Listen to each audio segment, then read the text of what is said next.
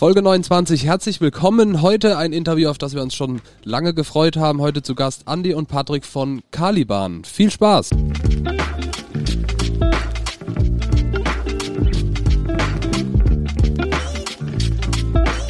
Herzlich willkommen zu Tourbusgeflüster mit den wohl schönsten Männern der Welt. Marian Ring, Dominik Würth und Samuel Mindermann. Macht es euch bequem und schnallt euch an. Die Hosenpflicht ist aufgehoben. Viel Spaß. Einen wunderschönen guten Tag. Heute endlich mal wieder ein Interview. Ich freue mich heute zu Gast Andy und Patrick von Caliban. Hi, schön, dass ihr da seid. Ja, hi. Gute. Moin. Ali, hallo. Moin. Hallo Samu, hallo Miri, schön, dass ihr da seid. Ja, danke. Danke, danke. Damit ihr euch das vorstellen könnt, wir sitzen uns heute per Zoom gegenüber. Andy und Patrick jeweils zu Hause, wir drei anderen sitzen bei uns im Proberaum und äh, dürfen so das wunderbare Interview freuen. Wir freuen uns. Wie geht's euch beiden denn? Ja, soweit. Äh, alles ganz gut hier bei mir. Ja. Ihr habt gerade gerade eine kürzlich eine Single released zu einem kommenden Album. Fängt da der Pre-Release Stress schon an? Hm, geht. Wir haben ja noch ein bisschen Zeit, aber äh, es geht jetzt halt immer weiter. Neue Sachen, äh, neue Single, neue Videos. Also es geht jetzt, die, die, äh, die Rutsche geht jetzt los, ja. Endlich wieder. Ja, wird Zeit. Äh, Im Moment ist es noch nicht zu stressig, obwohl so die ersten äh, Orga-Geschichten gehen natürlich los äh, bezüglich Live-Shows Crew buchen und Busse checken und sowas. Das alles, was so aus meiner Feder da stammt. Das geht so langsam äh, ja, in die Vollen. Äh, ihr habt gerade das Thema Crew buchen angesprochen. Wir haben ja so ein bisschen schon von äh, Kollegen und Kolleginnen gehört und sowas, dass das Thema gerade eine Crew zu finden gar nicht so einfach ist, oder? Da struggelt ihr wahrscheinlich auch mit, obwohl ihr vermutlich, weil ihr ja schon sehr lange erfolgreich in der Szene unterwegs seid, ja auch vermutlich eine recht vermeintlich feste Crew habt, oder? Äh, ja, tatsächlich. Also wir haben eine feste Crew schon seit vielen, vielen Jahren, aber natürlich ist die äh, Pandemie auch an diesen äh, Jungs nicht äh, spurlos vorbeigegangen, dass sich äh, die letzten zwei oder zweieinhalb Jahre da jeder anders orientieren musste. Und wir haben da tatsächlich äh, einen Struggle im Moment. Also wir kriegen unsere Stammcrew über den Sommer so gebucht, wie wir das gerne wollen, aber viele mussten sich halt auch irgendwie ein neues Standbein aufbauen und ähm, haben mehr oder minder feste Jobs oder ziemlich reguläre Jobs, dass es im Moment schwierig wird, tatsächlich aus unserer Stammcrew die Leute für eine längere Tournee zu buchen. Das ist im Moment sehr traurig und dramatisch. Und wenn ich so mit Kollegen spreche aus der Musikszene, also die betrifft es da genauso. Es ist echt dramatisch. Wenn, wenn du das Glück hast, irgendwo in einem Job gut unterzukommen, ja? wenn, du, wenn du irgendwas findest, was für dich passend ist, das stimmt. Das kriege ich auch aus vielen Ecken mit. Das Generell kriegst du selber mit bei dir. Ist das Feedback, ja, natürlich, ne? aber auch so ist das Feedback krass, ne? aber viele schaffen es doch, sich, sich gut über Wasser zu halten, kriegen es dann doch irgendwie hin. Das finde ich gut. Finde ich gut, nicht den Kopf hängen zu lassen. Ja gut, da haben wir ja viele dramatische Dinge äh, in den letzten zwei Jahren halt auch mitgekriegt. Ne? Also das ist ja an vielen auch nicht so ganz spurlos vorbeigegangen. Diese ganze Pandemie-Geschichte und sowas. Also wir haben ja da schon viele dramatische Dinge leider Gottes auch in unserem Freundesbekanntenkreis halt mitgekriegt. Und das ist schon heftig. Ja. Scheiße ist es. Ja. Wir haben uns vorhin schon gefragt, so wann ist es denn jetzt endlich rum? Was Dänemark macht, ob das richtig ist, ob es nicht richtig ist, aber dann damit würden wir jetzt ein bisschen abweichen. Ähm, ihr habt das Thema Tour angesprochen. Ähm, wie sieht denn bei euch so ein typischer Touralltag aus? Und wenn ich das vielleicht auch gleich noch um eine Frage ergänzen darf, wie hat sich ein Touralltag verändert von einer aktuellen Tour, also zumindest aktuell vor zwei Jahren, äh, bis noch vor äh, 15 Jahren oder sowas zum Beispiel, wo ihr ja auch schon sehr erfolgreich unterwegs wart und viel getourt seid. Ähm, kann man das so ein bisschen zusammenfassen, wie so ein Tagesablauf bei euch aussieht? Sag. es ist schon dramatisch anders geworden, sagen wir mal so. Also vor 15 Jahren ähm, eine Europatournee ist natürlich mit äh, der, ich sag mal, wann haben wir die letzte gefahren? 2018 haben wir die letzte Tour gefahren. Also das ist nicht mehr zu vergleichen. Damals kann man sagen, war man jung und wild und irgendwie war der Tagesablauf war halt einfach nur total drüber zu sein. Ne? Wir waren total reizüberflutet als irgendwie Caliban 2004, 2005, als das alles so explodiert ist und auf einmal so groß geworden ist, da musste man ja auch erstmal lernen, mit umzugehen. Und da war halt viel Party. Wir haben viel gefeiert. Wir waren eigentlich ständig drüber gewesen. Ich denke an unsere erste riesengroße Rutsche mit Machine Head. Die ging halt fast drei Monate, Europatour plus Balkan. Also ich kann mich da an keinen Tag erinnern oder vielleicht an fünf Tage erinnern, wo ich nüchtern war. Achso, ich dachte, der Satz also, ist fertig. Ich, ja, ich habe mich an keinen Tag erinnert. ja. Brown Eye. Ja, das war schon krass. Ich habe letztens auch das Tourbuch gefunden. Hast du gesehen? Ich auch tatsächlich. Ich, ey, tatsächlich habe ich es auch gefunden nochmal. Ich weiß gar nicht warum. Mega krass, ey. Ja, das war echt eine heftige Tour. Was heißt Tourbuch? Heißt, ihr habt da eure ganzen Geheimnisse reingeschrieben? Nee, da gab es äh, noch ein richtiges ausgedrucktes Tourbuch für die ganze Belegschaft, also für die Bands, für die Crew, für alle, die da halt was mit zu tun hatten. Da standen alle Namen drin. Da standen alle, alle Infos drin, alle, alles, was Ach, du brauchst. Diese Daysheets, sondern diese ganzen genau. Daysheets, die waren halt äh, in, in einem Buch zusammengefasst, plus aber auch alles, was halt so die Travel Days, äh, die äh, Hotels und sowas. Also die ganze Tournee war halt abgedruckt irgendwie in einem Buch. Ach so, ich dachte, das wäre so eine Art Tagebuch. Das hat dir dein Tourmanager in die Hand gedrückt und da hast du deine Infos gehabt. Du wolltest jetzt sowas Kontakt. wie Tagebuch ja, so hören, oder? Geheime Gedanken und sowas. Das fand ich, dass jeder eins bekommt, das fand ich eigentlich ganz schön. Schöner Gedanke eigentlich. Ja, stimmt. Mach das mal. Diese Zeit, 2005 so ungefähr, ist auch die Zeit, habe ich gelesen, seit der ihr in der gleichen Formation spielt. Das ist ja auch schon wieder eine ganze Ecke. 17 Jahre und die Band insgesamt gibt es seit 25 Jahren schon. Jubiläum, ja. Krass. Ist da, ist da was geplant? Gibt es irgendein Special? Vielleicht mal wieder ein Konzert spielen. das wäre schon special. Ja, das stimmt. Das ist special genug.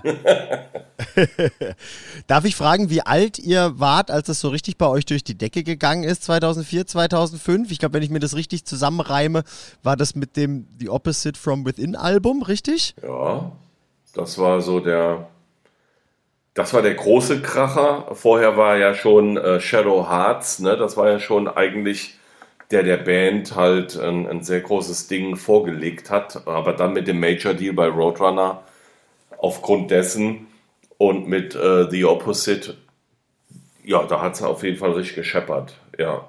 Wie alt waren wir da? Wie lange ist das denn her? 2004 ist 24 jetzt 17, oder so, ne? Jahre her, 29. Also ich kann mich erinnern, dass ich meinen 30. Geburtstag in El Paso im Hooters gefeiert habe. Mit Marco und Chicken Wings for free. Chicken Wings for free, genau. Das ist auch sehr witzig gewesen, weil äh, wir hatten einen Off-Day gehabt, tatsächlich an meinem Geburtstag. Und wir waren irgendwo ähm, ja, in El Paso in einem Motel gestrandet. Und es ging dann darum, verdammt nochmal, wir haben überhaupt nichts zu trinken da. Und dann hatten wir uns dann äh, entschieden, der Marco, also unser Bassist, der Buschmann, der war früher so ein bisschen Tourleiter und auch Lichtmann bei uns und äh, ganz, also ein sehr guter Freund von uns auch. Und wir drei haben dann gesagt, ach komm, wir fahren gerade zum Walmart rüber und holen Bier. Und ihr seid mit Schrotflinten zurückgekommen. Ähm, wir sind tatsächlich nicht zurückgekommen. ja, doch, irgendwann schon. War, war, ziemlich angefressen, als wir, ich glaube, zehn Stunden später hackenstramm äh, zurückgekommen sind ähm, an das Motel, während wir dann zehn Stunden, als wir aus dem Walmart raus sind mit dem Bier, war halt auf diesem Gelände war halt ein, äh, ein Hooters. Und wir haben dann so gesagt, ey, Hutas, man hört ja immer da so, so ganz schräge Stories, so Hutas, Hutas. Ist das jetzt irgendwas Verruchtes oder ist das jetzt irgendwie was Normales? Und dann, ach komm, wir gehen mal rein, trinken ein Bier und dann fahren wir halt zurück ins Motel. Ja, und dann waren wir da drin und da war die Stimmung irgendwie relativ witzig und ausgelassen und es war auch nicht so verrucht, wie man das vielleicht denkt. Also es ist halt ein ganz normaler Fastfood-Laden am Ende. Und ähm, ja, der Buschmann hat sich dann da eingesetzt, weil er gelesen hat, dass halt ähm, Geburtstagskinder sich anmelden können und dann im Rahmen ihrer, äh, des Alters Chicken Wings für umsonst bekommen. Und dann hat er sich den äh, Hooters-Leiter kommen lassen und hat gesagt, von wegen hier, der Patrick, wir sind eine Band auf Tournee, bla und blub, aus Deutschland, der wird heute 30 und können wir da nicht was machen. Ja, und dann war Polen offen. Geiles Zitat. Das ist ja schön. Und der, und der Rest von euch saß dann alleine in dem Motel in El Paso und hat sich gefragt, wo sind die denn? Wir wollten doch auch noch hier so eine Hülse verhaften gemeinsam. Ja, da muss Andi was zu sagen, weil er musste, glaube ich, leider Gottes äh, warten. Ich weiß es nicht mehr. Ich weiß nur noch, dass ihr weg wart. Und wir haben uns gewundert. Also ich kann mich noch sehr gut daran erinnern, dass alle halt mega angefressen waren. Also was ich natürlich super gut verstehen kann, weil wenn ich auf dem Motel äh, sitze und warte, dass mir halt irgendwie einer äh, Bier holt und du denkst, ja gut, die werden die nächste halbe Stunde halt wieder zurück sein. Und daraus werden dann zehn Stunden und dann kommen halt so drei vollgeschissene Haufen da angelaufen. ähm, das auf jeden Fall. Okay, und wie könnt ihr aus der Story die Brücke zu einem jetzigen Touring-Alltag schlagen? Dasselbe nur ohne Chicken Wings. Naja, also heutzutage, also bei mir ist es zumindest so, äh, wie Patrick schon sagt, damals, war, keine Ahnung, warst du jeden Tag drunter und drüber irgendwie und da gab es irgendwie keine Pausen, was das Feiern anging. Und jetzt ist es mittlerweile so, zumindest für meinen Teil, dass ich mich nur noch so richtig wegschepper, wenn ich einen Off-Day habe am nächsten Tag. Weil ich kann das sonst nicht mehr. Ich brauche dann äh, mindestens einen Tag oder am besten zwei zum Regenerieren irgendwie. Ich meine, ein bisschen getrunken und so wird immer, ein bisschen gefeiert wird immer, aber so richtig steil gehen wie damals, jeden Tag, das kriege ich nicht mehr hin irgendwie. Das ist nicht mehr gut. Das hat man irgendwie auf den letzten ein, zwei Touren so gemerkt. Und ist ja auch okay. Ich meine, äh, na, man muss ja auch nicht immer übertreiben. Äh, ich bin nur gespannt. Äh, die nächste Tour soll ohne Off-Days stattfinden. Dann heißt es für mich keine Party. Dry Touring. Ja, ich, find- ich finde es halt äh, mittlerweile immer so, also was sich halt nie geändert hat, ist immer so der Start einer Tour. Ne?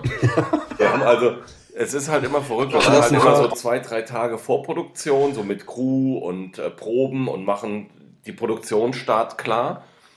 Und das ist alles im Rahmen und wir steigen abends in den Nightliner und fahren dann auf die erste Show und sind erstmal zwei Tage völlig krank, weil wir uns so wegsäbeln. Und das ist so ein, das ist so ein Kindergartenverein. Ne? So die ersten drei, vier Tage ist totaler Mayhem an Bord. äh, bis du dann auf einmal mal so auf deinen, äh, auf deinen Tourpass guckst und denkst so, oh fuck, ey, ich habe noch 28 Tage vor mir. Das überlebst du halt nicht. Und dann äh, siehst du, wie bei jedem so die, die, die Bremse angezogen wird. Ne? Weil jetzt sind wir doch ein bisschen vernünftiger. Damals 78 Tage Machine Head.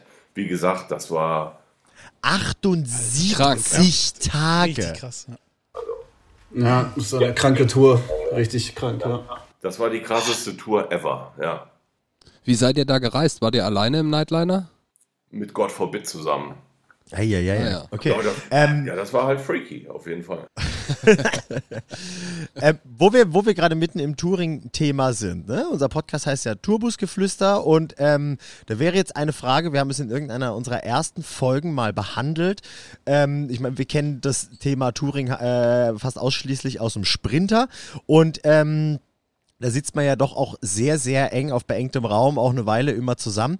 Und äh, jeder hat so ein paar Eigenheiten oder Tour-Hacks, um sich das Leben einfacher zu machen. Habt ihr ein paar gute Tour-Hacks, die ihr aus dem Stegreif jungen Bands mitgeben könnt?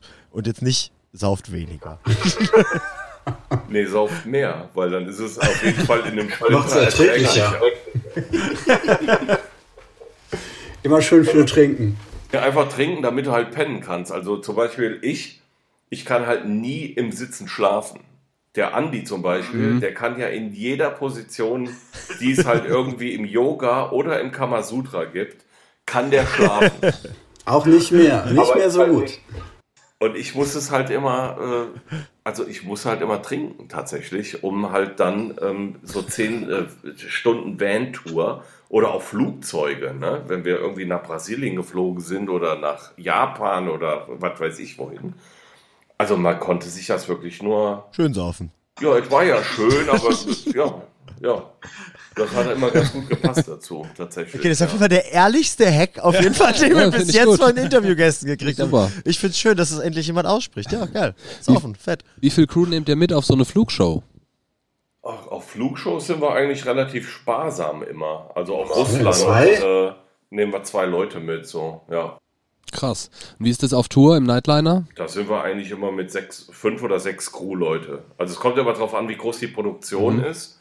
Äh, in der Regel äh, fahren wir mit fünf oder sechs Leuten. Wenn wir aber, gerade bei Festivals ist es eher so, wenn wir halt eine große Lichtproduktion haben und mit Pyro etc. pp. was machen, dann können es auch mehr Leute werden halt, um einfach dann bei einem Festival hast du halt einen Changeover, der halt nur 20 Minuten geht. Da brauchst du halt viele Hände, die genau wissen, äh, wann was wo äh, hin muss. Und auf einer Tour kannst du dahingehend wieder, ich sag mal in Anführungsstrichen, äh, sparen, weil wenn du als Headliner unterwegs bist, dann hast du halt einfach die Zeit, äh, dir das halt so zu machen. Da darf man sich das mal erlauben. Okay, geil. Und Ja. wenn ihr jetzt sagt, ihr reist zum Beispiel gerade bei Flugshows oder sowas mit, ähm, mit nur zwei Personen oder so, ähm, die sind, erfüllen ja wahrscheinlich auch irgendwelche äh, Doppelrollen oder Doppelpositionen oder sowas. Gibt es da was, was man als Tipp, Ratschlag geben kann, was sich eventuell gut, ähm, gut kombinieren lässt oder sowas? Weil, also, ich, ich frage für einen Freund, sagen wir es so. Das hatten wir den Drumtech und äh, Tourmanager und Genau. Einmal Tourmanager und Licht, ne? Wir hatten schon mal TM und Licht. Äh, aktuell reisen wir eigentlich seit ein paar Jahren mit äh, Drumtech und äh, Tourmanager in einer Person. Ja, wir hatten aber auch mal eine Phase gehabt, ähm, wo unser Gitartech auch der Drumtech war. Und das war aber ganz easy deswegen zu lösen, weil wir mittlerweile ähm, digital unterwegs sind. Du jetzt als Gitartech bei uns äh, keine 20 Gitarrenboxen mehr aufbauen musst und 15 Amps, sondern ähm, wir spielen ja seit Jahren Camper und sind dadurch äh, digital unterwegs. Das heißt, da ist nur noch irgendwie Strom dran und dann läuft die Kiste und dann muss halt ja das Schlagzeug noch fit gemacht werden und von daher war das tatsächlich zu managen als äh, eine headlinende Band äh, nur einen Backliner mitzunehmen. Also das hat äh, sehr gut funktioniert. Ja. Auch krass. Ja, du spielst ja aber auch verhältnismäßig eine recht große Schießbude, wenn ich das in Erinnerung, äh, richtig in Erinnerung Ja, habe. aber ich mache es meinem Tech immer leicht. Also ich habe irgendwie äh, mir Roadcases anbauen lassen, äh, bauen lassen, äh, wo du quasi das äh, Schlagzeug vereinzelt, so wie es ist, reinstellen kannst und brauchst es halt nur noch wie Lego so hinstellen und gerade noch die Becken dran und die Toms an die Ständer. Ähm, das geht relativ fix, muss ich sagen. Also das ist nicht das Problem. Oh, das ist geil. Das, das würde ich, das würd ich gerne mal sehen als Schlagzeuger. Das interessiert mich natürlich. Ja, jederzeit, jederzeit. geil. Das kann selbst ich aufbauen, das Ding. Geil. Ja, stimmt natürlich. Das Schlagzeug bleibt bis zum Schluss irgendwie dann doch immer noch das analogste äh, Ja, Instrument, stimmt. an dem du halt irgendwie nicht äh, viel sparen kannst, abgesehen, du machst halt den ganzen Bums ein bisschen kleiner. Das ist wahr, ja. Hoffentlich ist es bald wieder soweit. Mal sehen, wie sieht denn euer Sommer aus? Was, was ist für euren Sommer geplant? Von wegen Touring, Festivals. Tja. Ja. Also äh, die ersten vier Sachen sind schon wieder verschoben. Es ist nicht spruchreif, sagen wir mal so. Es waren Sachen confirmed, die jetzt schon wieder ähm, in der Schwebe sind oder schon wieder verschoben werden. Wir können natürlich nicht sagen, welche Sachen das sind, aber ähm, ja, es, es sieht immer noch nicht rosig aus. So. Man, man hofft natürlich immer noch, dass irgendwie das ein oder andere stattfinden wird, aber die Prognosen sind jetzt nicht unbedingt rosig, sage ich mal. Ja. Okay, äh, wir, wir haben überlegt, ob wir euch das fragen oder ob das zu offensiv ist, ob wir euch damit in eine blöde Situation bringen. Das ist Aber wieder das scheiß weiß Laune. jeder. Ja gut, also Das ich meine, wir als Band, also wir, wir können ja nun mal nichts dafür. Ne? Also wir stehen ja mehr oder minder äh, in den Startlöchern und warten halt darauf, dass halt von irgendwo da oben halt ein Go gegeben wird und dann sind wir halt auch morgen am Start. Äh, und uns ist ja letztendlich, äh, sind ja da auch die Hände gebunden. Also wir wollen ja raus. Also unser Traum war es nicht, als Berufsmusiker irgendwie jetzt zweieinhalb Jahre weg vom Fenster zu sein und halt hier rumzukrebsen und zu gucken, wie wir halt irgendwie unseren Alltag gestalten. Ne? Mhm. Das ist klar. Äh, Von wegen, von wegen Alltag gestalten. Du bist Fahrlehrer geworden in, in der, Ja, das stimmt. In der Corona-Zeit. Herzlichen Glückwunsch, du hast kürzlich die Prüfung bestanden. Ja, tatsächlich. Ja, habe ich vorgestern bestanden. Also die Endprüfung. Genau, ich musste ja irgendwie fünf Prüfungen im Rahmen machen und ähm, ja, die größte Hürde war halt jetzt vor zwei Tagen und die habe ich dann zum Glück auch erfolgreich äh, beenden dürfen. Und darf mich jetzt Fahrlehrer schimpfen, ja. Abgefahren, krass. Ist das, äh, ist dieses, ist dieses Projekt in, seit Corona entstanden oder gab es die Idee auch schon länger? Ne, die Idee gab es tatsächlich schon seit 2019, weil ein sehr guter Freund von mir, der hat vier Fahrschulen hier bei mir in der Region. Und wir haben im Sommer neun Zimmer zusammengesessen und da sagte er, ey Patrick, was ist denn, wenn Caliban nicht mehr ist? Was machst du denn dann eigentlich? und da habe ich gesagt, ja Gott, ey, pff, irgendwas wird schon kommen. Ne? Aber da hast du halt nicht daran gedacht. Also alles war ja rosig, alles lief gut. Und, und da hat er gesagt, ja, ey, ich würde dir die Ausbildung bezahlen und ich brauche unbedingt einen Fahrlehrer, bla und blub. Und ich denke, du passt ganz gut ins Team, könntest du dir das nicht vorstellen? Und da habe ich halt gesagt, ja, also habe ich noch nie drüber nachgedacht, aber ja, könnte ich mir durchaus vorstellen. Gut, und dann kam das halt irgendwie nie zustande, weil wir mit Caliban unterwegs waren und mit der Pandemie, wo die eine Tür zuging, ging die andere auf und da habe ich gedacht, okay, also wann sollst du es machen, wenn nicht jetzt? Na? Mhm. Weil die Ausbildung geht 13 Monate und ähm, ja, dann habe ich das äh, einfach in die Hand genommen und habe halt jetzt das große Glück gehabt, ja, das fertig zu machen in einem Rutsch, äh, aufgrund dessen halt. Ne? Es wäre natürlich kritisch geworden, wenn Touring schon früher wieder möglich gewesen wäre. Ja, dann hätte das in der Form, hätte ich das nicht realisieren können. Also das war klar, das war auch meinem, äh, meinem Kumpel oder meinem Chef, war das halt auch klar gewesen. Aber äh, wie es halt manchmal so ist, also manchmal hast du halt Glück im Unglück und das ging hier mehr oder minder mit zwei Monaten Puffer dazwischen äh, hat sich mir diese Chance halt ähm, gegeben und äh, ja, ich habe sie halt genutzt. Ja. Voll gut. Ist das was, was du planst weiterzumachen, auch wenn Touring wieder läuft? Ja, klar, auf jeden Fall. Also das Touring hält mich ja nicht mhm. davon ab und andersrum halt auch nicht, weil ähm, also das, was ich halt fahre, da verdiene ich halt Geld und wenn ich halt vier Wochen nicht da bin, bin ich halt vier Wochen nicht da. Also mein Chef ist da also ah, ja, völlig stark. tiefenentspannt ähm, und ja, wie gesagt, ich verdiene halt nur das Geld, was ich halt mhm. arbeite. Meine Frage dazu ist, äh, bist du jetzt durch die Ausbildung ein besserer Autofahrer geworden? Oder fährst du jetzt anders? Deswegen. Genau, ja. also die zweite, die, zweite, die zweite, Frage ist richtig gestellt. Ja, ich bin äh, kein besserer Autofahrer geworden, weil ich fahre seit 30 Jahren Auto. Ich denke, ich habe so meinen Style. Also ich bin unfallfrei, toi toi toi, bis jetzt durch äh, mein, mein Autofahren gekommen. Aber ich fahre anders Auto. Absolut, ja. Also ich fahre fahr viel regelkonformer natürlich. Also ich setze jetzt Blinker ja. und ähm, mache Schulterblicke und äh, blinke auch beim Hindernisumfahren oder auf abknickenden Vorfahrtsstraßen blinke ich auch. Das, äh, ja. Das muss man doch auch, gell? Habe ich mal so gelernt. Ja. Das muss man. ja, das muss man. Ja gut, aber ja. man macht's halt noch, ne? Ja, ich, ich, bin, ich, bin, ich bin so ein richtig deutscher Autofahrer. Ich mache sowas immer und, das, und ich krieg richtig einen Föhn, wenn es jemand vor mir nicht macht. Ich auch. Andi, ist der Patrick bei dir schon mal als Beifahrer mitgefahren und konnte dann quasi nicht an sich halten, sich die ganze Zeit zu verbessern? Ja. nee, das ist nie vorgekommen. Vielleicht wird das mal Tour. Gibt Nightliner-Fahrer die ganze Zeit. Wir, wir planen, wir, wir, wir sind das am Plan dran. Ja, ja der Andi braucht ja einen Führerschein. Ach, du hast keinen? Ah. Also nicht mehr. Ich habe den irgendwo verloren. liegen lassen. Als wir in unseren Sturm- und Drangphasen so 2005 oder 2007 gefeiert haben. Ah, ah ja. jetzt wird ein Schuh draus. Gut, ja. lassen wir es dabei.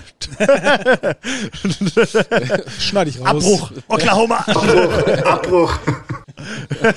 nee, aber ich habe dem Andi das schon angeboten. Also er darf natürlich jederzeit bei mir den Führerschein für einen sehr, sehr schmalen Kurs und du bist aber sehr, sehr streng dann. Ja, ja, aber dafür extra streng. Ja, ja.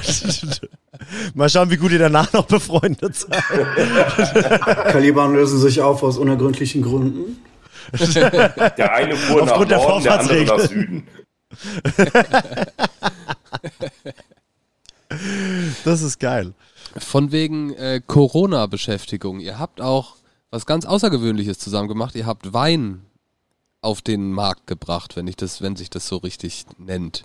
Wie kam es dazu? Ähm, also ich glaube, der Kontakt kam über mich und dem Weingut äh, Metzger, mit dem wir das zusammen machen, weil ähm, ich weiß nicht, ich hatte mir mal was vom Metzger gekauft und dann habe ich das natürlich, wie man es heutzutage macht, gepostet auf Instagram und ähm, Metzger verlinkt und daraufhin hatte mich Martin, das ist der, mit dem wir da zusammenarbeiten, angeschrieben und dann kam eins zum anderen irgendwie, ähm, weil er halt auch Fan der Band ist hört uns halt auch schon Ewigkeiten und meinte, oh, hier haben wir schon einige Weine bei eurer Musik gepresst und gemacht. So geil.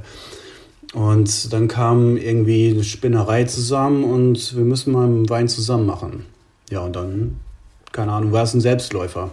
Dann habe ich Patrick mit ins Boot geholt, weil Patrick und ich, wir sind eigentlich so die Weintrinker bei uns. Und ähm, dann haben wir das beschnackt irgendwie und haben geguckt, ob wir das, ob wir Bock drauf haben, ob wir das machen können, irgendwie umsetzen können. Und dann haben wir ja zuerst zur Zeitgeisterplatte den Zeitgeist rausgebracht. Und dann äh, haben wir gedacht, okay, das ist geil. Und haben uns dann äh, für den weiteren Wein auch einen eigenen Namen jetzt ausgedacht. Ähm, und einen weiteren Wein rausgebracht, den Schwarzes Herz, den Rotwein. Und äh, ja, also wir machen es gerne. Wir trinken auch gerne Wein, wie ihr vielleicht mitbekommen habt. Äh, der Wein kommt gut an und ähm, von mir aus oder von Patrick aus wahrscheinlich werden wir da noch ein, zwei Fläschchen machen. Ja. Das heißt aber, ihr macht immer nur so eine Charge von 500 Flaschen und das war's? Ja, limitiert. Wir machen die immer limitiert, nicht, dass sie auf unendlich produziert werden. Und dann, äh, wenn ein Charger dann weg ist, äh, dann gucken wir, ob wir dann eine neue machen, genau.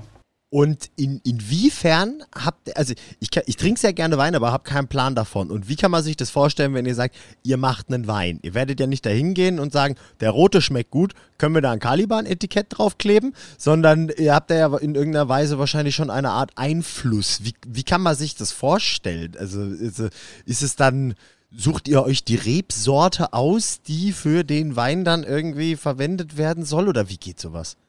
Ja, also ähm, wir waren halt in, äh, im Dialog halt mit dem Weingut Metzger, also hier mit dem äh, mit Martin und haben halt gesagt, vor wen ja, das und das wollen wir gerne machen. Deswegen ist es ja auch ein Cuvée geworden, weil wir haben da verschiedene äh, Rebsorten, die uns halt besonders gut gut schmecken oder wo wir Fan von sind. Äh, die haben wir halt äh, ja zu, zusammengeworfen und haben geguckt, was da draus passiert. Und ähm, ja, so ist halt letztendlich äh, der, das, das, schwarze Herz daraus geworden, weil es sind alles Rebsorten, Wein, äh, äh, Rotweinsorten, die halt sehr, sehr tief äh, dunkel sind. Und ähm, ja, das sind halt, wie gesagt, die, die Sorten, die uns halt besonders gut gefallen. Und dann haben wir die halt so zusammen gewürfelt in Absprache mit dem Weingut und daraus ist der Wein entstanden. Und munter probiert, von wegen, oh, da könnte vielleicht ein bisschen mehr davon rein. Und das war eine lange Testphase. Da kommen dann äh, äh, Fassproben wurden dann geschickt, da wurde halt verköstigt und gesagt, okay, wo wollen wir damit hin und wie soll es halt sein, wie trocken wird der und wie viel Restsüße wird der haben. Und ja, da haben wir, glaube ich, ein ganz gutes Ding zusammen äh, geschustert, muss ich sagen. Mit 14,5 Prozent ist natürlich auch richtig Attacke da drin. Ich wollte gerade sagen, äh, der ist aber laut. Wenn man da halt mal ein Fläschchen getrunken hat, da singt man durchaus auch mal ein Lied. so würde ich ihn bewerten. Geil. Kommt er mit auf Tour? Gibt es den am Merchstand? Ähm, ich, ich, vermute mal nicht, weil wir haben ähm, ja, wie, wie Andi gerade schon gesagt hat, wir haben den halt ja limitiert irgendwie. Ich meine, der Zeitgeist, der war ja total crazy äh, weg. Gut, der hatte halt auch diese Plattenpromo natürlich noch nebenbei. Äh, aber da hatten wir 800 Flaschen von gemacht und die waren ja gefühlt in anderthalb Stunden abverkauft. Und, Ach, krass. Äh, ja.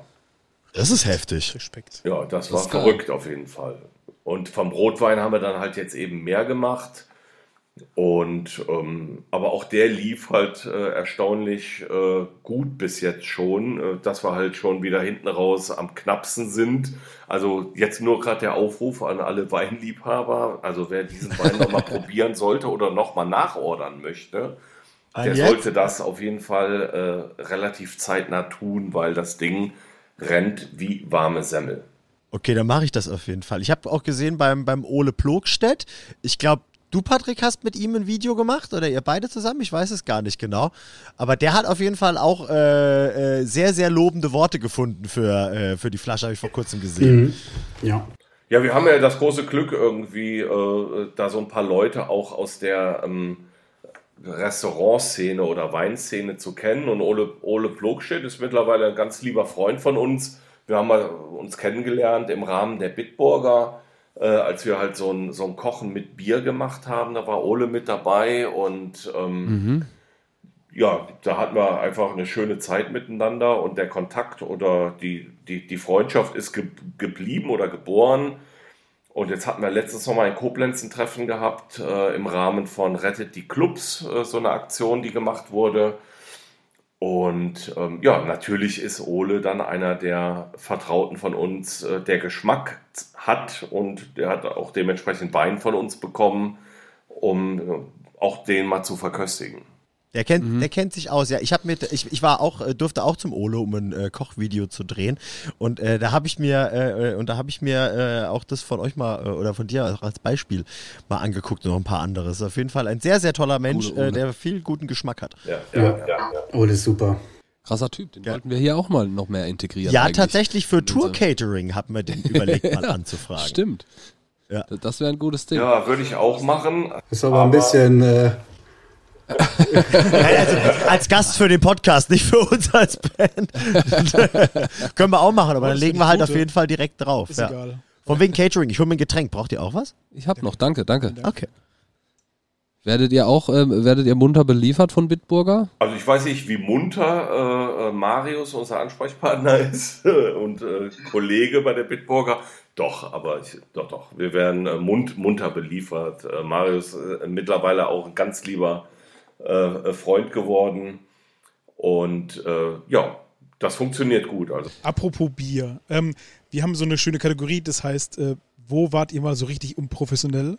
Ähm, so vor, hinter der Bühne heißt, habt ihr mal aus eine Gitarre geschrottet oder seid über irgendwelche Kabel gestolpert und habt dem Sänger ins Gesicht geschlagen. Ähm, irgendwie so, also so eine Story fänden wir ganz fantastisch, wenn ihr dir jeweils erzählen könntet, wo ihr mal so richtig geil ins Klo gegriffen Also ich würde dem Andi jetzt gerade den äh, Ball zuwerfen und sage Kolmar. nein. Oh.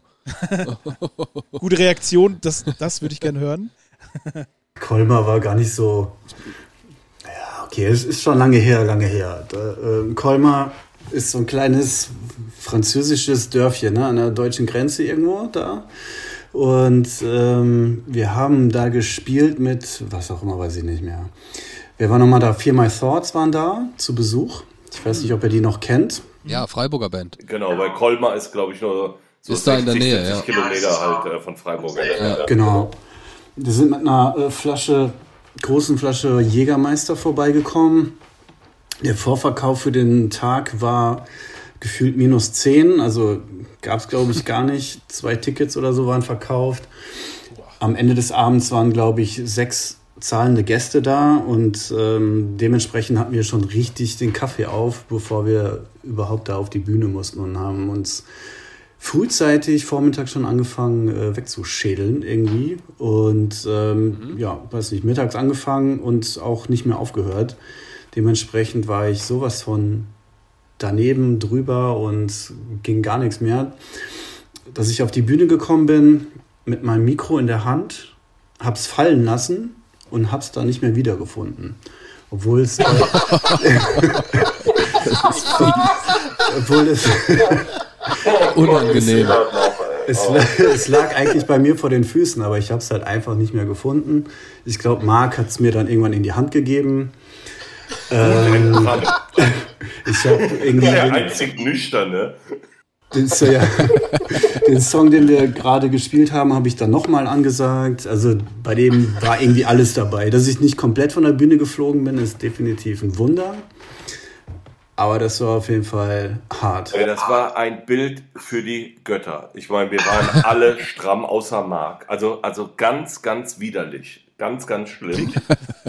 Das hätte ja keiner mitbekommen. da vorne geeiert ist, der hatte, kam auf die Bühne geschossen zum ersten Song und ob das Kabel sich verheddert hatte oder was auch immer, das Mikro war weg Und er ist da vorne von links nach rechts geeiert, hat irgendwie so 30 Zentimeter vom Boden mit dem Gesicht so fuck, und, Mikrofon und hat das Ding nicht gefunden. Das war so unfassbar lustig. Also ganz schlimm, ganz schlimm. Ein Bild der Eleganz auf jeden Fall. Ja, das war ja auch 2003 oder 2004. Das war einer der allerersten, ich sag mal, Europatouren, die wir gefahren sind. Ich meine, wir haben in, in Frankreich gespielt, da waren sieben zahlende Gäste, glaube ich, am Ende des Abends. Also das war schon sehr bitterlich. Ähm, Aber wir haben es durchgezogen. Irgendwie. Ich finde es halt Und auch es ist wenn noch in der Birne geblieben, tatsächlich. dann hat sich dafür alleine schon gelohnt. Aber ich finde es auch immer toll, wenn das, wenn das so Bands wie euch passiert, die halt ernste Musik machen. Ne? Also ich sag mal so wie bei uns bei so einer Pop-Punk-Band, da lachen dann alle drüber und sagen, wir fangen den Song nochmal von vorne an, scheiß der Hund drauf. Aber es ist halt, wenn du, wenn du böse, ernste Musik machst, kannst du das halt nicht so richtig bringen. Naja, am Ende musst du, da- bist du da auch authentisch. Wir haben das Beste aus dem Abend gemacht, ja. definitiv. Aber Aber ansonsten äh, unprofessionell, also sind wir, glaube ich, eigentlich fast jeden Abend. Aber dank unserer Crew äh, denkt man da draußen, das ist alles mega professionell. Von daher nochmal an dieser Stelle vielen Dank an unsere Jungs da draußen. Also ich Man fand ist ja nur noch, so gut wie sein Netzwerk. ich fand ja noch die Summer Breeze äh, Geschichte noch äh, schlimm für meinen Fall jetzt persönlich, weißt du, mit dem Kanonenschlag.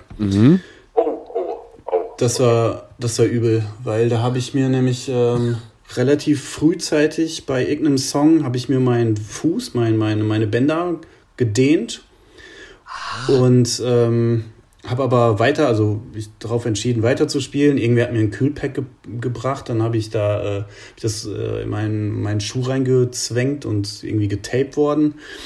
Ich war aber dementsprechend vollkommen drüber dann, weil ich halt immer abgelenkt war von dem Fuß und dem Schmerz und so. Und dann hatten wir an dem Tag richtig viel Pyro und auch einen richtig heftigen Kanonenschlag. Und das ist ja dann immer alles, ne, du, du hast ja ein Timetable, wo irgendwas gezündet wird, damit jeder Bescheid weiß und sich da nicht wie so ein Hähnchen braten lässt irgendwie.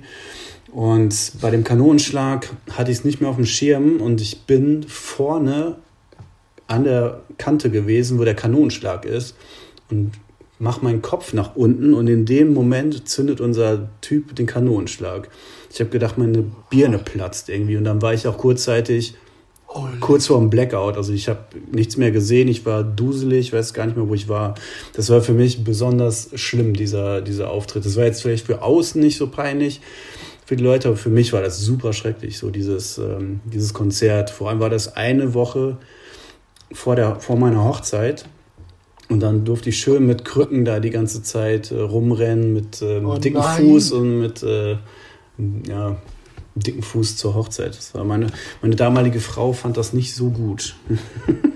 Also ku- kurz, kurz zur Erklärung, du hast dich quasi über das über Pyro gebeugt und das Ding ist dir in die Rübe geschossen. Ja, daneben, das war nur so ein Kanonenschlag, ein ganz lauter Knall halt eben, ne? aber das hat mich äh, komplett aus dem Leben geschossen. Ne? Der Kanonenschlag, der wurde ja so dermaßen äh, konzipiert, dass der halt irgendwie äh, für ein Gelände für 30.000 Leute halt ähm, so laut war, dass halt auch noch die äh, vorletzte Reihe halt äh, Pipi in die Hose macht. Ne? Das sind die, wo sich immer alle erschrecken, wenn der losgeht, auch ganz hinten. Und äh, das hat auch funktioniert. Also beim Summer Reefs äh, gab es damals äh, so einen Ausleger irgendwie äh, für VIPs. Und ich wusste ja, der Kanonenschlag kommt halt jetzt bei diesem Einsatz und ich habe mich schon gefreut und in die Menge geguckt. und das Konzept ist halt völlig aufgegangen. Also alle. Also ich glaube, jeder Mensch da draußen hat sich einen Pipi-Tropfen in die Hose gemacht. Das hat gescheppert wie die Sau. Aber ich äh, sehe auch noch Andi vor mir, weil er da vorne rumgespackt ist und ähm, das Ding zündet unter der Bühne. Und es war so unfassbar laut. Es war wirklich so unfassbar laut und er schießt wie von der Druckwelle weggeschleudert, so mit dem Kopf nach hinten und torkelt irgendwie in, in äh, Schlagzeugrichtung von links nach rechts und du hast in seinem Gesicht gesehen, ah ja, ja, ja, ja, okay, da ist jetzt was im Argen. Scheiße. Das war richtig geil.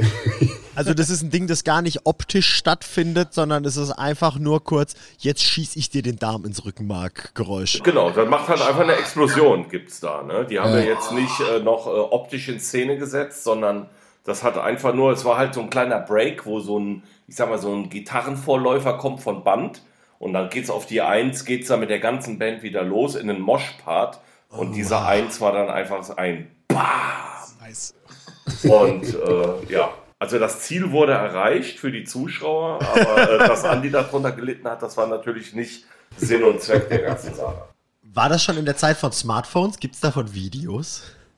Ähm, es, ja, es war 2007 auf dem Summer Breeze. Smartphones gab schon dabei. Das kann gut sein. Also, ähm, ja, Aber, ihr, ihr dürft alle gerne da draußen mal YouTube googeln und gucken, ob es das gibt und bitte posten. Ja, ich bin ja so ein Katastrophentourist, deswegen frage ich. Ich sehe ja sowas dann doch schon gerne auf hier. Ja, Katastrophentourist, muss ich gerade dran denken. Wir haben mal eine Show gespielt in Duisburg und da ist äh, jemand ähm, bei, bei einem Song von der Bühne, wollte das Stage live machen und bleibt an der Monitorbox mit dem Fuß hängen und knallt wie eine Rakete kopfüber nach unten mit seinem Schädel auf die Absperrung, auf das Gitter vorne. Nein! Haut sich Worst 10 case. Zentimeter Platzwunde in den Schädel und bricht einem Mädchen die Hand dabei. Also, weil die Hand auf dem Geländer quasi auf Das der Mädchen stand äh, erste Reihe, beide Hände am Geländer und er stand da oben und will springen und bleibt an der Monitorbox hängen und knallt wirklich, ich sag jetzt mal, fast in einem senkrechten Winkel mit dem Kopf nach unten und schlägt dem Mädel mit dem Kopf auf die Hand, bricht ihr die Hand und haut sich selber 10 Zentimeter Platzwunde an. War das der, der den Heiratsantrag gemacht hat? Genau, das war der Typ, der den heiratet. war. Davor oder was? Ja, davor. Und dann, und dann Nein. fliegt er da runter und macht quasi einen Handkuss bei dem Mädel in der ersten Reihe. Junge. Der war dann im Krankenhaus und ist danach, nach dem Krankenhaus, äh, sind die wieder zur Show gekommen und wollten sich nochmal bedanken. und wollten sich nochmal bedanken, genau. Oh, Ehre, auf jeden Fall Ehre. Ja, verrückt. Krass. Aber Unfälle hatten wir genug, ey. DJ-Set, Rock am Ring oder ich. Also DJs, äh, also, also ihr merkt schon, also dieser Podcast, der könnte fünf Folgen haben, weil Ja, das das, was wir in 25 Jahren erlebt haben, das, äh, Dass wir noch nicht tot sind, ist alles. Ich, ich wollte es gerade sagen, ne? Ihr kramt da ja auch in einer wirklich großen und prall gefüllten Kiste. Das ist toll. Wir sollten das vielleicht echt immer mal wieder wiederbringend machen. Zu besonderen Anlässen dürft ihr, erzählt ihr so einen Schwank aus eurer Jugend. ja, Das fände ich toll. Wir hatten, wir hatten noch keine Interviewgäste, die so lange schon gemeinsam in der Band spielen. Nee. Krass. Seid ihr, ihr seid die Ältesten hier offiziell. Danke. Glückwunsch, Sorry.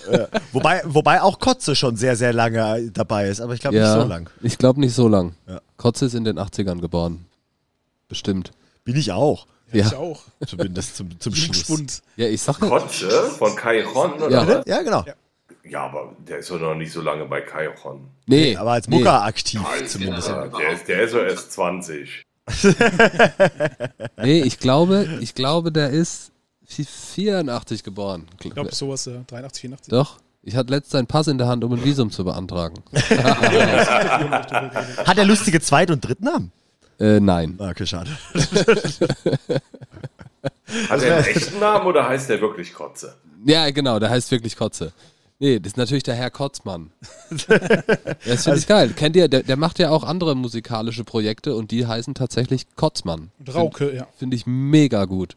Oder Mega. das ist Kotzmann und Rauke. Kotzmann und Rauke zum Ja, Beispiel. er ist ja auch ein mega Schlagzeuger. Also um Gottes Willen, das ist ja eine absolute Maschine. Also Ja. er spielt ja auch Meinl. Also äh, wir sind ja hier äh, äh, Trommlerbrüder und äh, wir sehen uns ja zumindest immer ähm, einmal im Jahr bei unserem Endorser äh, zum Feiern. Und das ist auch immer sehr witzig. Ja. Und es ist halt wirklich äh, eine Drum Machine. Also muss man Ja, voll. sagen. Das war auch eine sehr, sehr spannende Folge äh, mit ihm. Ja. Vor allem auch so ein bisschen in der Doppelrolle als Schlagzeuger, aber auch als äh, Drumtech, was ich sehr, sehr, Ja. was ich sehr spannend fand. Das war irgendwie, das war auf jeden Fall irgendwie cool, sich äh, äh, da beide Seiten auf einmal reinfahren zu können. Das macht ihn halt zum Killer Drumtech, dadurch, dass er so ein krasser Trommler ist. Ja. Richtig guter Typ. Grüße gehen Ja, aber sowas wollte ich nie haben. Also bei mir ist immer die Prämisse, der Drumtech muss immer schlechter Schlagzeug spielen als ich. das ist ein Einstellungskriterium. Dann kann ich für dich arbeiten, Leute. Das, wo du noch Lego gesagt hast, das klingt nach richtig leicht verdientem Geld. Ja, das stimmt. Aber warte mal, ich bezahle ja nichts, weil du spielst ja schlecht Schlagzeug. Aber vielleicht baue ich es granademäßig gut auf. Ich habe sogar extra mal einen Einarmigen eingestellt. Ernsthaft? Ja. Das ist ein Traum. Ja, nicht so. Nein. Nein, nein, das, das, hörte sich jetzt äh, blöder an, als es ist. Also ich hatte tatsächlich mal eine absolute Drumtech-Ikone, äh, drei, vier Jahre, ähm, der für mich gearbeitet hat. Und ähm, das ist der Drumtech in Deutschland schlechthin. Ja, mega Typ. Der Drumtech. Der Drumtech der Beste und der Coolste, der mir so viele Sachen beigebracht hat und so ein affengeiler Typ ist. Und von daher war das jetzt irgendwie ein bisschen, ja, blöd gesagt, aber es war halt äh, auch nicht ernst gemeint, glaube ich. Äh, ja, ja, das ist, ist ja alles okay. Wir sagen so viele dumme Sachen bei uns, so viel, sowas, so, so verkehrt könnt ihr gar nicht irgendwas ausdrücken. Aber ich finde es schön, dass du sagst, dass er auch einfach ein richtig stabiler Typ ist, weil ich vermute mal, wenn man jetzt nochmal drüber nachdenkt, 78 Shows zu spielen oder sowas, wenn du da irgendjemand in der Crew dabei hast, der einfach ein Arsch ist, dann hast du echt ein Problem, oder? Nee, wir hatten, also ich meine, das war ja unsere Anfangszeit. Da sind wir ohne Crew gereist. Ich glaube, wir hatten. Also ich meine, generell jetzt nur als Beispiel nee, für eine lange Zeit. Buschmann ne? dabei, unseren Freund und Kupferstecher äh, da hatten wir keine, wir hatten ja auch kein Geld gehabt dafür. Ne? Also wir reden ja hier von äh, 2004, Machine Head Tour, da war halt alles noch Punkrock bei uns. Wir kommen, kamen aus dem Hardcore-Bereich, da gab es keine Crews und so ein Kram.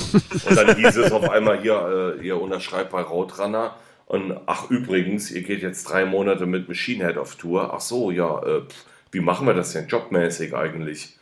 Ja, müsst ihr überlegen, äh, kündigen. Und dann hat, war, war halt die Band zum Glück so cool, dass alle gesagt haben, von wegen, die zumindest äh, zu dem Zeitpunkt äh, Jobs hatten, alles klar, hopp oder top. Na, das war ja auch so ein Ding. Und Krass, das da kam mit der halt Maschine-Tour dann. Das kam durch die Maschine-Tour, ja. Ja, das, das haben wir dann gemacht, aber wie gesagt, da gab es ja keine Kohle. Unser Label, also Roadrunner, die haben uns ja also so viel Geld zugeschustert, dass wir eigentlich die, äh, dass wir die Reisekosten halt tragen konnten. Also es war ja nicht so, äh, Machinenet haben gesagt, auch oh, super, Caliban fahren mit, ihr kriegt hier 2000 Euro am Abend, dass man davon irgendwie äh, leben können. Die haben gesagt, hier, ihr fahrt mit, ihr könnt was essen und was trinken und ihr kriegt hier, keine Ahnung, 300 Dollar am Abend und der Rest müsst ihr gucken, wo das herkommt. Mhm. Also für uns war die Tour ja halt auch wesentlich extremer, weil wir waren zwar 78 Tage unterwegs, aber Machine Head haben ja nur 62 Shows gespielt auf der Tour. Also nur in Anführungsstrichen. Mhm.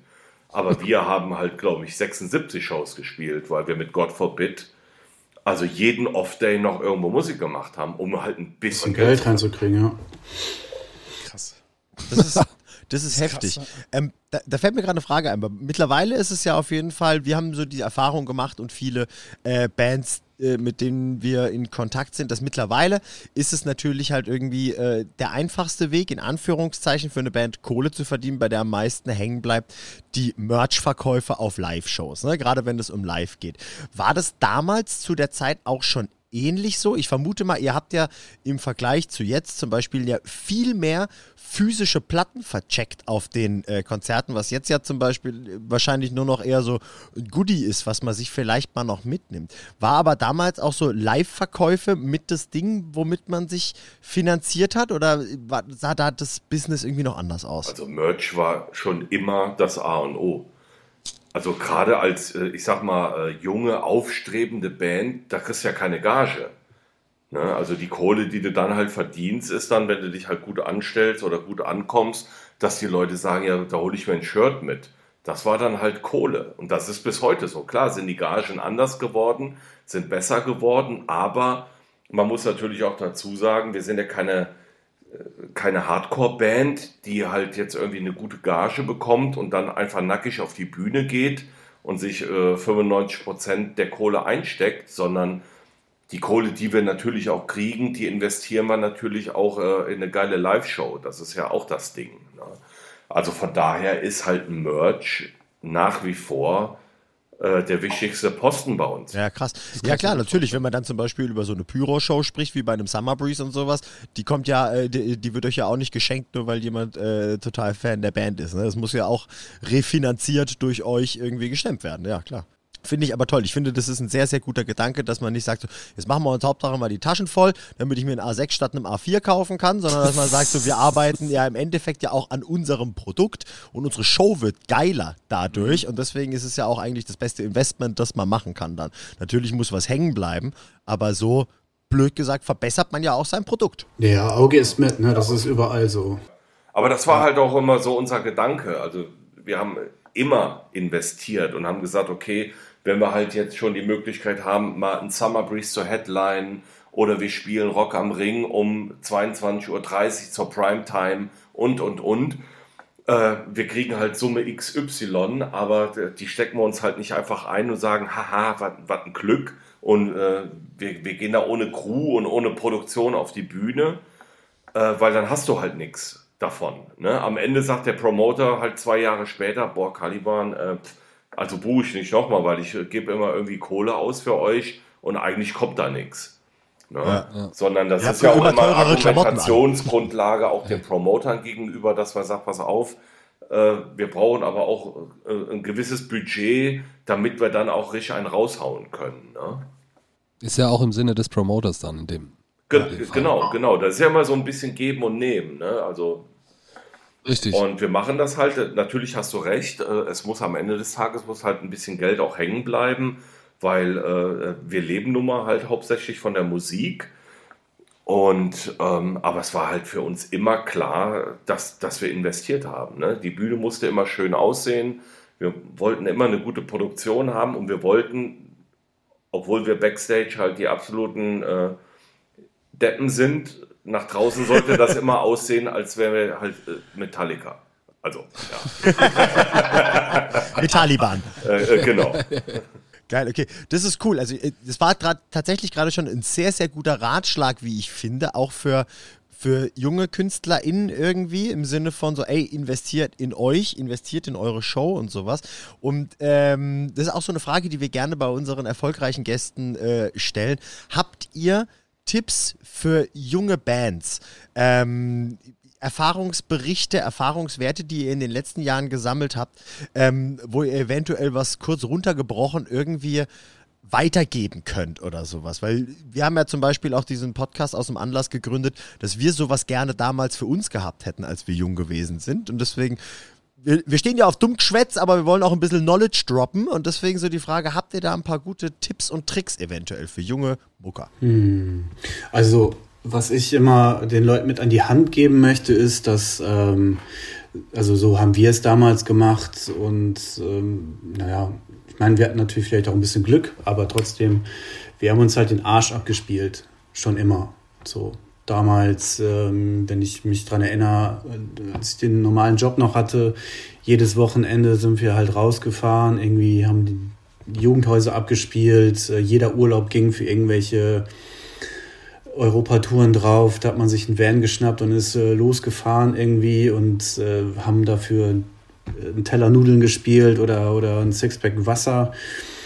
Aber wir haben halt alles mitgenommen, so und äh, waren auch nicht anspruchsvoll damals irgendwie. Und ähm, das finde ich fehlt heutzutage manchmal, wenn ich mich mit ganz jungen Bands unterhalte. Die haben mittlerweile schon, obwohl sie noch nichts gespielt haben, einen riesengroßen Anspruch, so was Gagen angeht oder was äh, Catering angeht oder so weiß ich nicht, vielleicht bin ich dazu oldschool oder so, aber bei uns war es halt wirklich äh, irgendwie hast alles mitgenommen so. Ne? Und wir haben auch so teilweise drauf bezahlt, so damals. Wir wollten einfach zocken, wir wollten spielen, wir wollten raus.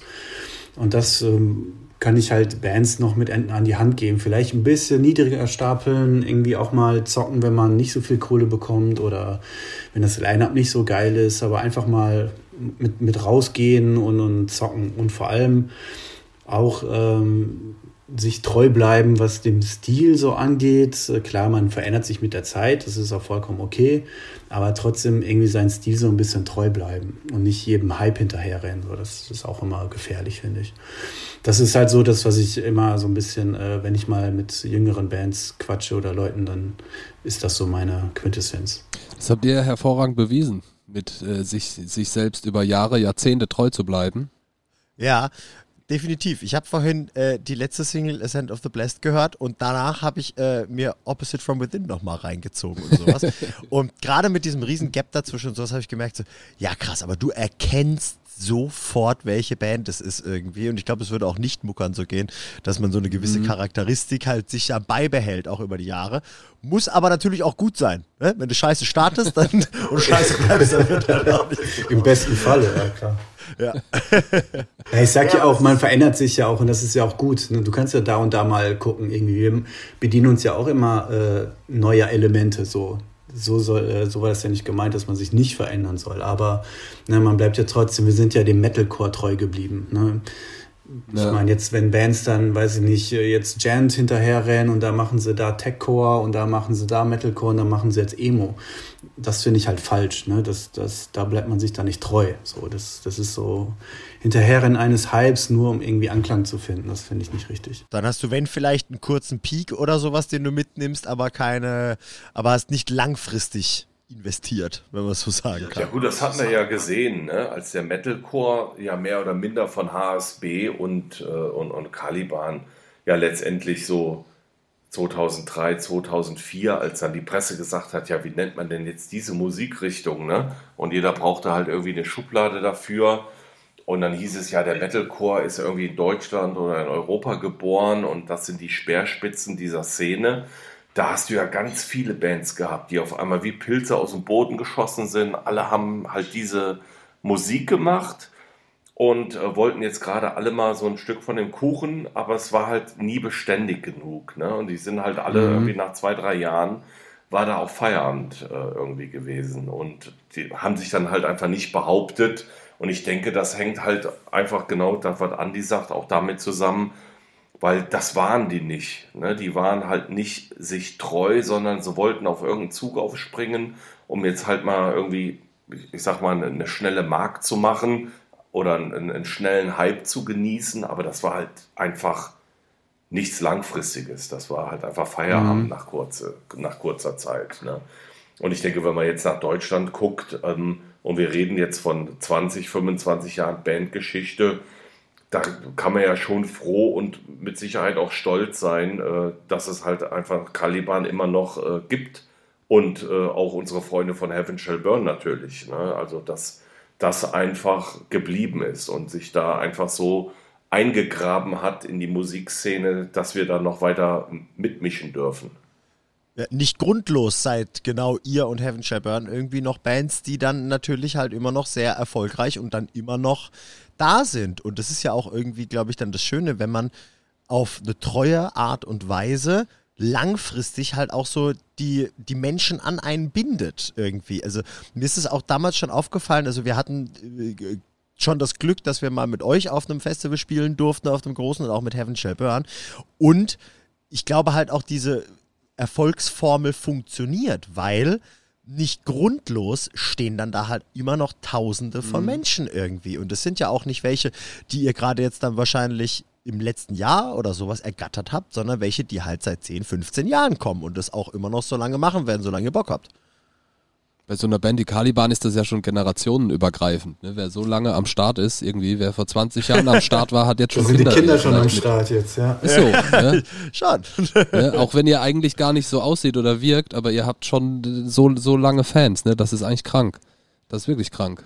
Wenn du vor 20 Jahren Caliban gehört hast. Dass man das so lange machen darf, ist auf jeden Fall crazy. Und, und das Schöne ist, genau wie ihr sagt, also so Fans, die einen halt jetzt schon seit 10, 15, 17 Jahren begleiten, also das sind ja so viele mittlerweile, die halt auch irgendwie so nette Bekannte geworden sind oder äh, also die halt eben nicht fremd für uns sind, ne? sondern die triffst du dann bei einer Autogrammstunde oder ich meine, wir sind ja eh schon immer eine Band gewesen, die halt auch einfach draußen während den Shows auf Festivals oder auch auf äh, Headliner-Shows ja draußen äh, anzutreffen ist. Also wir verschanzen uns ja nicht, sondern wir sind ja eine sehr kontaktfreudige Band irgendwie und hängen ja auch gerne mit den Leuten da draußen ab.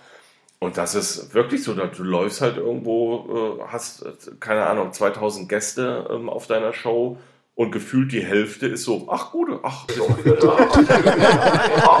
und was macht dein Kind? Wie alt ist es jetzt? ach, ja, toll. Malte, wie geht's der Frau? Hä? Äh, genau, genau. Ja, das ist halt schon geil. Also, ist- ich finde es das auch ist cool, dass es halt so ein bisschen familiär ist und ich glaube, das macht also auch so gerade bei Caliban einiges aus, dass, dass wir halt einfach nicht so unnahbar sind, ne, sondern wir waren halt schon immer irgendwie auch die Buddies der Leute. Ja, Mensch. Warum sollte man auch was anderes sein? Ihr Und wegen authentisch sein. Ja. Wir, wir haben gerade über Konzerte, wir haben über viel über Musik gesprochen. Wollen wir zu unseren Songs kommen, die äh, wir wie jede Folge in unsere Playlist packen? Ähm, ich glaube, Ja. die Info kam ja auch bei euch an, dass ihr euch gerne einen Song raussuchen dürft und bei uns mit reinwerft. Wer will denn anfangen? Guests first. Patrick, Patrick, Andi, wer will anfangen? Ihr müsst euch drum, drum streiten. Mach. Doch, wir streiten nicht. Ja, Andi und ich, wir streiten nicht. Ähm, also ich soll mir jetzt einen Song wünschen. Genau, Ja. du darfst einen Song zu der Playlist wünschen, beisteuern. Äh, Check My Brain von Alice in Chains. Okay. Geiler Song, den machen wir da rein. In die Richtung haben wir noch, schreibe nachher mit so. ich höre es mir raus. Ich habe mein Handy nicht. haben wir, haben wir noch nicht so viel drin. Finde ich Nee, super. noch gar nicht. Geil, passt gut. Andi, Ja, ich ähm, ist zwar auch ein bisschen eigene Werbung, aber Set Your Sails, Nightfall. den, den nehmen wir sehr gerne mit rein. ähm, also ich bin, ich bin immer nicht so super zu begeistern, aber irgendwie, die haben es mir echt angetan. Ich finde die richtig gut. So, ähm, die sind richtig fresh und ähm, ich mag die super gerne. Ich könnte auch gerne einen anderen Song wählen, aber Nightfall ähm, spiegelt halt auch schon gut die Platte wieder. Ähm, den würde ich mir wünschen und ich glaube, ist auch ein guter, guter Push für die Band. Und ich wünsche denen auf jeden Fall äh, für den weiteren Weg alles Gute auch, weil die haben es definitiv verdient. Geil, vielen Dank dafür. Für alle, die es nicht wissen, auf dem Song äh, ist Andi auch als Feature zu hören. Hört euch den rein, ist in der Spotify, äh, Spotify, Spotify Spotify. in der Spotify-Liste. Haben wir die nicht schon auch mal schon mal drin? Set Yourself, hast du nicht schon mal. Ich habe auch Set Set Sails Your Sails schon mal reingetan, ja. ja. aber es war ein anderer Song. äh, zwei. Ja, stimmt. Ich bin gespannt, wann wir das erste Mal unbeabsichtigt eine Doppel, äh, Doppelnennung haben. Kommt, ach so, Doppelnennung, ja, nee, das noch nicht. Schauen wir mal. Okay, gut. Marian, wie ist mit oh, dir? verrückt. Äh, ja, ich habe ja die ganze Zeit so äh, etwas traurigere Songs genommen. Mhm. Ähm, diesmal ist es eigentlich auch wieder traurig, aber mit, mit, mit einem Happy Beat. Ähm, äh, das ist von Du kaschierst das. Ich kaschiere. Ich kaschiere. Ich kaschiere. Von Belmont äh, Stay. Ein Cover von ja, Justin Bieber. Und The Kid Laroi, guter Song. Äh, ich möchte mal so dahingestellt lassen, wer, wer das Original gesungen hat, aber äh, super viel, äh, super guter Song, macht mir sehr viel Freude ihn zu hören. Äh, pusht mich auch so ein bisschen, schön treibender, schöner Beat. Schön. Ich habe vorhin gesagt, ich würde mit zu diesem Song ähm, Roller Skates fahren in Hotpants und Bikini-Oberteil und ich hasse die Sonne. Aber, aber in Miami. in Miami, aber ich hasse Ja. eigentlich die Sonne, aber dafür würde ich es machen. Okay. Von, von wegen Beat. Es gibt ja in, gerade in dem Pop-Punk-Bereich sehr, sehr viele gute Memes über Belmont, weil die einfach so einen krassen Schlagzeuger haben, wo man sich immer denkt, die haben sich doch den von der Gent-Band aus dem Proberaum nebenan ausgeliehen oder sowas, ne? Jetzt ja diese ganzen Memes von wegen so, oh nice, you got a lead guitar, we have a lead drummer. das ist auf jeden Fall eine richtig, richtig gute Band. Ja. Geil. Die einzige Pop-Punk-Band mit Lead-Schlagzeuger, ja. Oh je. Samo, was mit deinem Song? Ähm, ja, ich habe es ganz, ganz lange umschifft, welchen Song von Gaslight Anthem ich endlich mal in so eine Playlist packen kann.